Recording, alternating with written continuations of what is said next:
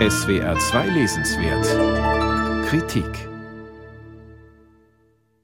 Wer beim Begriff Influencer an irgendwas mit Grippe denkt, ist in unserer digitalen Welt ein Fremdling.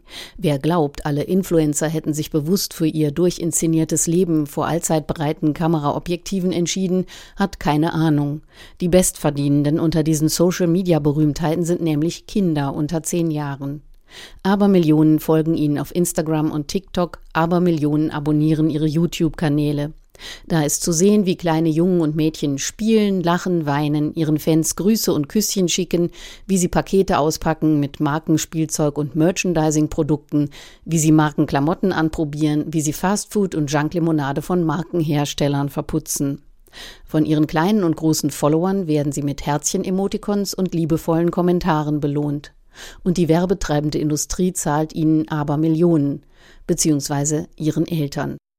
Dieses Geschäftsmodell ist das Thema des neuen Romans der französischen Autorin Delphine de Vigan. Das und die Frage, was ein Leben als Kunstfigur vor den Augen der digitalen Welt eigentlich mit den Kindern macht. Sie haben es sich schließlich nicht ausgesucht, auf Schritt und Tritt beobachtet und auf erfolgreiche Performance gedrillt zu werden.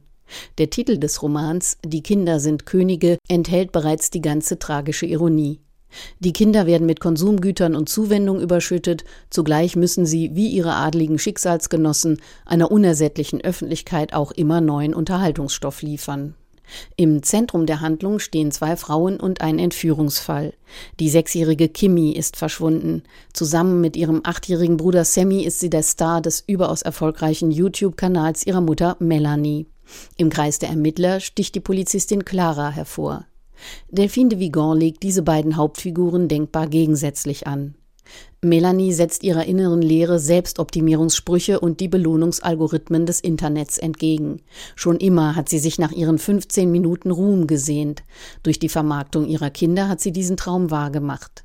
Clara, Tochter früh verstorbener Linksintellektueller, verschafft sich mit ihrer manchmal pedantischen Art den Respekt ihrer Kollegen und lebt so unauffällig wie möglich. Während Melanie sich selbst und ihre Kinder in digitaler Aufmerksamkeit geradezu badet, ist Clara der Typ introvertierte Beobachterin.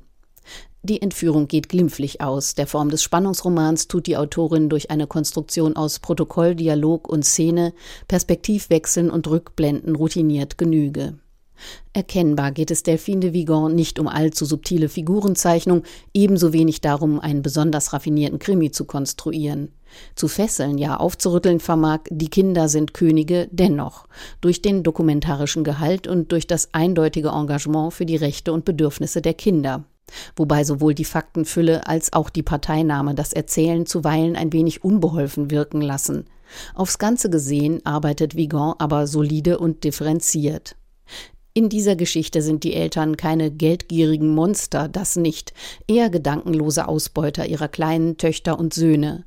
Melanie ist in der Lage, die kindliche Privat- und Intimsphäre auf dem Altar des ökonomischen Erfolgs und ihres eigenen Selbstwerts zu opfern, indem sie sich einredet, sie sei ihren Kindern die beste Mutter und lasse die Welt doch lediglich am Familienglück teilhaben. Auf den Kriminalfall der Gegenwart folgt im letzten Teil des Buchs der dystopische Ausblick auf das Jahr 2031. Dank Claras Recherchen finden die beiden früheren YouTube-Kinderstars einander wieder. Zu besichtigen sind die Folgen des Aufwachsens unter ständigem digitalen Ausgestelltwerden, der wissenschaftlich sogenannten Überexposition. Kimi fühlt sich um ihre Kindheit betrogen, Sammy ist paranoid und sieht überall Kameras. Kleine Pointe, die sind tatsächlich überall. Zum Solar des 21. Jahrhunderts fehlt Vigan einiges, aber auch sie stellt brennende Fragen, und zwar an alle Eltern. Zum Beispiel, wo die Überexposition in den sozialen Netzwerken eigentlich beginnt. Vielleicht schon bei der freudig geteilten Ultraschallaufnahme des Embryos im Mutterleib? Delphine de Vigans Roman Die Kinder sind Könige wurde von Doris Heinemann übersetzt und ist im Dumont Buchverlag erschienen. 316 Seiten, 23 Euro.